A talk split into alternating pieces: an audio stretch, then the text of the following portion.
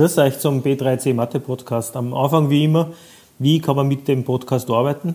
Ihr geht auf meine Homepage www.b3c.at und druckt euch dort die Unterlagen zur jeweiligen Podcast-Folgen aus. Mit dem Ausdruck am Stift und GeoGebra sucht euch einen ruhigen Platz und hört euch den Podcast an. Wenn der Ton zum Hören ist, dann stoppt den Podcast kurz und rechnet in Ruhe euch ein Beispiel. Erst wenn es fertig seid, schaltet den Podcast wieder ein.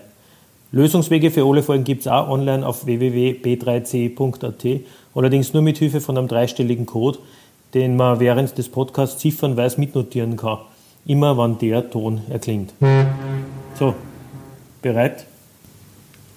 Dann setzen wir gleich fort mit den Funktionen. Also die reellen Funktionen haben wir das letzte Mal im ersten Teil einmal definiert, was das überhaupt sein soll. Das Wichtigste, das Wichtigste ist die Definition der Funktion selber, die eindeutige Zuordnung. Die zwei Sachen, die so eine große Bedeutung haben, wie das, dass man das als eigenes mathematisches Kapitel auffasst und sich ja eh oft fragt, was jetzt eigentlich der Unterschied zwischen einer Funktion und einer Formel ist und so weiter und so fort. Aber wir bleiben einfach bei diesen, in, in dieser Welt der Funktionen und rufen nur in Erinnerung, dass es darum geht, dass eine Funktion eine Zuordnung ist von Werten. Ich habe einen Wert und ordne diesem Wert einen anderen Wert zu und die ist eindeutig. Das heißt, es kann nicht sein, dass ich äh, in meine Formel irgendeinen Wert eingebe und zwei andere Werte rauskriege. Das zeichnet die Funktion aus. Und wir haben so ein bisschen über Definitions- und Wertemenge schon was gehört. Die Definitionsmenge ist auch so ein Begleiter, der ja, so ein bisschen einen unangenehmen Eindruck hinterlässt, weil man das Gefühl hat, ja, für was brauche ich das eigentlich? Ich rechne eigentlich immer mit meinen Funktionstermen, brauche die Definitionsmenge nicht. Es gehört aber dazu, dass man die Funktion als solches definiert und wir werden halt auch bei den Beispielen da einfach uns ein bisschen mit dem immer auseinandersetzen, was ist für die Definitionsmenge, was sind sinnvolle Werte, was sind mögliche Werte. Also da kommen wir wieder ein wenig durch. Die Darstellung der Funktion, wenn es eine Zuordnung ist, kann man natürlich sie unterschiedlich ausdenken. Ich kann eine, eine Tabelle machen, wo ich jeden Wert einen anderen Wert zuordnet, dann braucht das mathematisch eigentlich überhaupt keine systematische Bedeutung haben. Ich kann einen Graphen zeichnen, der kann, das kann so eine durchgehende Linie in einem Koordinatensystem sein, das kann aber auch ein Balkendiagramm sein oder irgendwas anderes, wo einzelnen Werten andere Werte zugewiesen sind. In Graphen sieht man ganz gut, ob die Eindeutigkeit der Zuordnung gegeben ist, indem man halt einfach weiß, wann Punkte senkrecht übereinander liegen. Dann habe ich zu einem x-Wert zu einer Stelle, wie das letzte Mal in Kassen hat, zwei y-Werte oder zwei f von x-Werte und dann kann es eigentlich keine Funktion mehr sein. Die beiden Darstellungsformen, die am mathematischsten sind, nämlich der Term und die Funktionsgleichung, mit dem soll es diesmal losgehen. Also der Term der Funktion ist das, was man versteht, was so ausschaut wie eine Formel, wo man an x-Wert eine Stelle, heißt das, an x-Wert einsetzen kann und dann als Ergebnis f von x außerkriegt. Das f von x zeichnet man oft in einem Graphen in der y-Richtung ein. Das ist jetzt nicht dringend erforderlich. Man kann halt alle möglichen anderen Darstellungsformen auch wählen. Aber man ist ja eigentlich eh meistens recht zufrieden, wenn man Sachen systematisiert und sie nicht dauernd ändern. Also wenn eine Funktion gegeben ist mit einem Funktionsterm, dann heißt es, dass das f von x definiert ist und der Funktionsterm auf der rechten Seite steht. Wenn man den Funktionswert an der Stelle 1,5 bei Beispiel 1 berechnen muss oder sollte, dann heißt es, dass man x ersetzt durch ein halb. Und zwar, man ersetzt auf der linken Seite in dem f von x, also da kommt schon mal das ein halb rein, damit die Schreibweise stimmt. Und man ersetzt auf der rechten Seite im Term den, das x durch das halb, äh, rechnet das frisch aus und kriegt dann mein Ergebnis raus. Ein ganz geringfügiger Unterschied, ähm, vielleicht ist das für viele von euch auch überhaupt nicht von Bedeutung, man sagt, mir ist es wurscht, ob jetzt f von x oder y da steht, ist, ähm, ob man von einem Funktionsterm oder von einer Funktionsgleichung spricht. Wir haben im ersten Teil von den Funktionen äh, eine recht schwierige Phase drinnen gehabt, nämlich mit der impliziten äh, Funktionsgleichung. Und auf die sei nur mal hingewiesen, es muss nicht zwingend sein, dass das y da auf der linken Seite ganz isoliert allein steht. Es kann auch sein, dass rechts nur mal vorkommt. Und dann weiß man oder hm, kennt man besser den Unterschied der Gleichung zum Term. Es ist also so, dass die die Gleichung einfach nicht in erster Linie dazu dient, aus dem x des y auszurechnen. Das ist der Unterschied zum Term, aber wenn das Beispiel da so wirkt, ähm, sondern ein bestimmtes Wertepaar in die Gleichung einzusetzen, die ganzen y einsetzen, die ganzen x einzusetzen und dann schauen, kommt eine wahre Aussage raus und wenn ja, dann liegt der, das Wertepaar oder der Punkt am Funktionsgraphen. Und am Funktionsgraphen liegen heißt halt, dass das halt äh, Teil der, der Lösungsmenge dieser Funktion ist, weil der Graph ist ja eine Menge an Wertepaaren. Bei Beispiel 2 wird das genau gemacht. Ich habe eine Funktion gegeben, eigentlich jetzt auch wieder explizit. Das heißt, man kann y und f von x äh, lustigerweise austauschen, wie man es haben möchte. Wenn man überprüft, ob der Punkt minus 1, 1 am Funktionsgraphen drauf liegt, dann macht man das so, dass man das y mit 1 ersetzt, das x mit minus 1 und dann kontrolliert, ob die Gleichung stimmt. Und da kommt außer 1 ist gleich 0. Das ist jetzt keine so wahre Aussage und deshalb weiß man, dass pk Punkt des Funktionsgraphen ist. Das ist also nur mal wiederholt die beiden Term und Gleichung. Damit aber gleich zum ersten Buchstaben zum Entschlüsseln vom Lösungs-PDF und der lautet 9. Wir gehen uns gleich wieder an mit ein paar neue Begriffe, und zwar die Begriffe des Steigens und Fallens von einer Funktion. Maximum und Minimum kann man leicht bestimmen und Nullstellen äh, kann man leicht äh, berechnen oder feststellen. Und zum Schluss halt die Nullstellen. Bei Steigen und Fallen gibt es mathematisch recht genaue Definitionen, was man damit meint. Und diese dass man verstanden hat, was mathematisch damit gemeint ist, das bezeichnet man dann eigentlich immer so, dass man nicht sagt, die Funktion geht bergab oder bergauf, so wie ich meistens mache, äh, sondern ordentlich formuliert heißt das, die Funktion ist monoton fallend oder sie ist monoton steigend. Und zwar unterscheiden sich die zwei Begriffe nur, wenn man monoton steigend sagt, dann meint man ähm, ein bisschen eine abgeschwächtere Form von dem, was man jetzt als bergauf bezeichnen Kind, nämlich der äh, streng monoton steigenden Form. Der Unterschied zwischen streng monoton steigend und nur monoton steigend ist, dass bei einem monoton steigenden äh, Bereich der Funktion durchaus auch ein Stickerl drinnen sein kann, wo es in einer konstanten äh, Höhe dahin geht. Also wo das, die, die f und x-Werte zwar nicht kleiner werden, aber halt einmal kurzfristig auch nicht größer wenn so ein Bereich drinnen ist, kann man immer nur sagen, es ist steigend. Wenn so ein Bereich nicht drinnen ist, dass jedes, jeder steigende x-Wert auch einen größeren steigenden Funktionswert bedingt, dann sagt man streng monoton steigen und meistens ist es so, dass Funktionen nicht kurzfristig dann aufhören zum Steigen und einmal kurz äh, konstanter hingehen, sondern in den meisten Fällen, wenn es nicht um zusammengesetzte Funktionen geht, ähm, ist es so, dass man streng monoton steigend und streng monoton fallend sagen kann. Man muss also immer die Funktionskurven von links nach rechts lesen, wie halt in der Schreibrichtung, und dann sehe ich, werden die, die y-Werte, also die f und x-Werte, die senkrechten, werden die größer und größer, wenn ich nach rechts gehe, dann heißt es streng monoton steigend, oder werden es kleiner und kleiner, dann sind es streng monoton fallend. Das wird nicht über einen gesamten Bereich, wie ich die Funktion habe, so äh, lesbar sein, aber es ist ganz einfach, ich kann es in Schnipsel unterteilen, Schnipsel sagt man auch nicht, sondern halt Intervalle. Und in den Intervallen kann ich dann sagen, von dort bis dort steigend, von dort bis dort fallend und so weiter. Genauso betrifft es die, die Maximum- und Minimumstellen von einer Funktion, muss ich auch immer wissen, äh, von einem gewissen Intervall ausgehend. Da kann ich schauen, wo ist das Maximum, wo ist das Minimum. Ich kann auch sagen, ja, über den ganzen Bereich, ich schaue mir die gesamte Funktion an und dann schaue ich mal, wo ist das, äh, das Maximum überhaupt der Funktion. Das sind zwei Möglichkeiten, die da jetzt auch nicht näher definiert sind im Skriptum drinnen.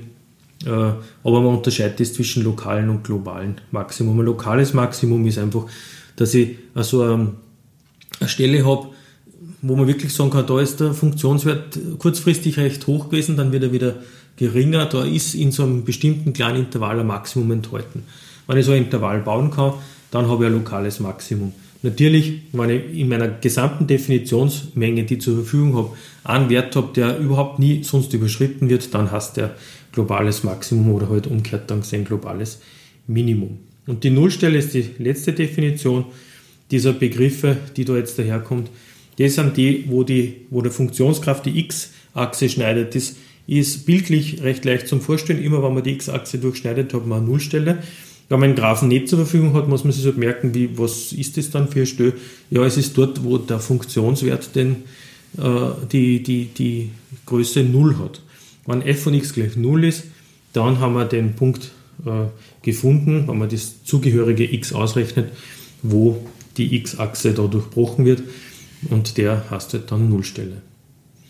Im dritten Beispiel äh, kommt man jetzt dorthin, was man eigentlich mit Funktionen machen möchte. Man, man versucht ja nicht äh, Funktionen für sich zu analysieren und umzuformen und weiß nicht, was alles auszurechnen, damit man jetzt irgendwelche schönen Zeichnungen dann auch noch mit Formeln versehen hat, sondern es geht darum, dass man äh, mathematisch sie auf den Weg macht und irgendwelche Herausforderungen aus aus der Umgebung versucht halt zu berechnen, damit man letztlich irgendwas ja, damit ausrechnen kann, was ich vorher noch nicht gewusst habe. Also Funktionen sind ja nicht für sich da, sondern dienen dazu, halt die Welt zu beschreiben und Voraussagen zu treffen. Ich weiß nicht, wenn ich eine Brücken baue, dann muss ich mir vorher überlegen, wie äh, dick müssen die Eisen sein, die ich da einbaue, damit man nachher, wenn ich fertig bin mit der Brücken, das ganze Teil nicht zusammenfällt. Das kann man nicht probieren, das rechnet man aus. Man hat Funktionen, die für das zuständig sind und mit diesen Funktionen kann man Voraussagen treffen, dass wenn ich die Brücken so mache, wie ich es machen will, dass die halt nicht zusammenfällt. Und um das geht es. Um das Zusammenhang erstellen zwischen der Wirklichkeit und dem mathematischen Modell der Funktion. Und deshalb kommen wir immer wieder so zu Beispielen, die ja dann auf einmal viel schwerer erscheinen, äh, als wie die Funktion allein nicht zu betrachten, wo es also nur darum geht, dass man äh, das Werkzeug, das Rüstzeug sie aneignet, dass man mit Funktionen rechnet. Da tut man mit Terme und man rechnet der Nullstelle aus und ein Maximum und ein Intervall und eine Monotonie. Aber eigentlich geht es darum, dass ich den Zusammenhang zur Wirklichkeit herstelle und das Modell bilde. Und darum gleich das erste Beispiel, wo man halt so den Zusammenhang einfach einmal herstellt. Ich habe einen Temperaturverlauf gegeben von einem Vormittag im Winter zwischen 6 und 12 und jeder Uhrzeit wird eine Temperatur zugeordnet. Das ist super äh, funktionsmäßig, weil man nicht einer, einer Uhrzeit zwei verschiedene Temperaturen zuordnen kann. Jetzt ist die Zuordnung eindeutig und deshalb ist es eine Funktion. ABCDE geht es jetzt um einzelne Punkte, welche Zeitintervalle steigt oder fällt die Temperatur. Sie steigt in den Intervallen, die ich heute halt jetzt zuerst einmal eingrenzen muss. Zwischen 6 und 7 ist die Monotonie dieser Funktionskurve, die dort gezeichnet ist, steigend. Und zwischen 10 und 11 ist das nur mal der Fall. Dazwischen, zwischen 7 und 10 und von 11 bis um 12 ähm, fällt die Funktion, es ist auch streng monoton fallend. Es ist nirgends dazwischen irgendwo, wo es gerade ausgeht. Es fällt einfach ständig ab. Wenn ich ein bisschen weiter nach rechts gehe, geht es schon wieder nach unten. Ähm, zu welchen Uhrzeiten ist die Temperatur am höchsten und am niedrigsten? Das Maximum also dieser ganzen Definitionsmenge, weil vor 6 und nach 12 ist nicht definiert, ist um 7 und um 10 und um 12 sind zwei Minimalstellen. Es muss nicht unbedingt eine sein, es ist beides mal mit minus 1 angegeben und deswegen haben wir da zwei Stellen. In welchem Zeitintervall ist die Temperatur positiv und in welchem negativ? Ja, positiv ist, wenn es oberhalb der x-Achse ist, also von 6 bis um 9 und dann ab 9 bis um 12 ist köder geworden, da ist die Temperatur negativ. Die Nullstelle selber ist an der Grenze zwischen die zwei Bereiche, nämlich genau um 9. Dort schneidet der Graph die x-Achse. Dort ist f von x gleich 0, also f von 9 ist also an der Stelle 0. Ja, das ist immer gemeint, wenn man von Kontext redet. Ich habe ein mathematisches Modell und ich habe eine Beschreibung, äh, was um, es geht um Uhrzeit, um Temperatur und so weiter. Und die zwei Sachen muss ich unter den Hut bringen und das ist der Sinn, warum wir über Funktionen reden. Ja, und bevor es weitergeht mit der Beschreibung von Funktionen und deren Analyse, äh, geht es zum zweiten Buchstaben, zum Entschlüsseln vom Lösungs-PDF und der lautet 1. Wir haben wieder eine Funktion äh, gegeben. Diesmal geht es also nur um den Term ohne Kontext. Der Term ist gegeben mit minus 2, äh, minus 1 durch x. Und es geht darum, Definitionsmenge bauen, Wertetabelle aufstellen, Nullstellen suchen und schauen, wo die, wie es monoton ist. Dazu ist gescheit, wenn man sich eine Wertetabelle jetzt erst einmal anlegt, x-Werte einsetzen, auf der rechten Seite von minus 4 bis plus 3 habe ich es einmal gemacht. Man sieht dann gleich bei 0 habe ich ein Problem, wenn ich 0 einsetze, geht überhaupt nicht, weil dann muss ich durch 0 dividieren. Da sieht man dann, was ich mit der Definitionsmenge machen muss. Wenn ich die Punkte zeichne, kriege ich meinen Graphen. Das ist auf der äh, linken Seite oder da in der Mitte eigentlich schon abgebildet. Und so sehe ich ein bisschen, was eigentlich passiert. A, also die Definitionsmenge kann alles sein, kann alles einsetzen, nur den Nuller nicht.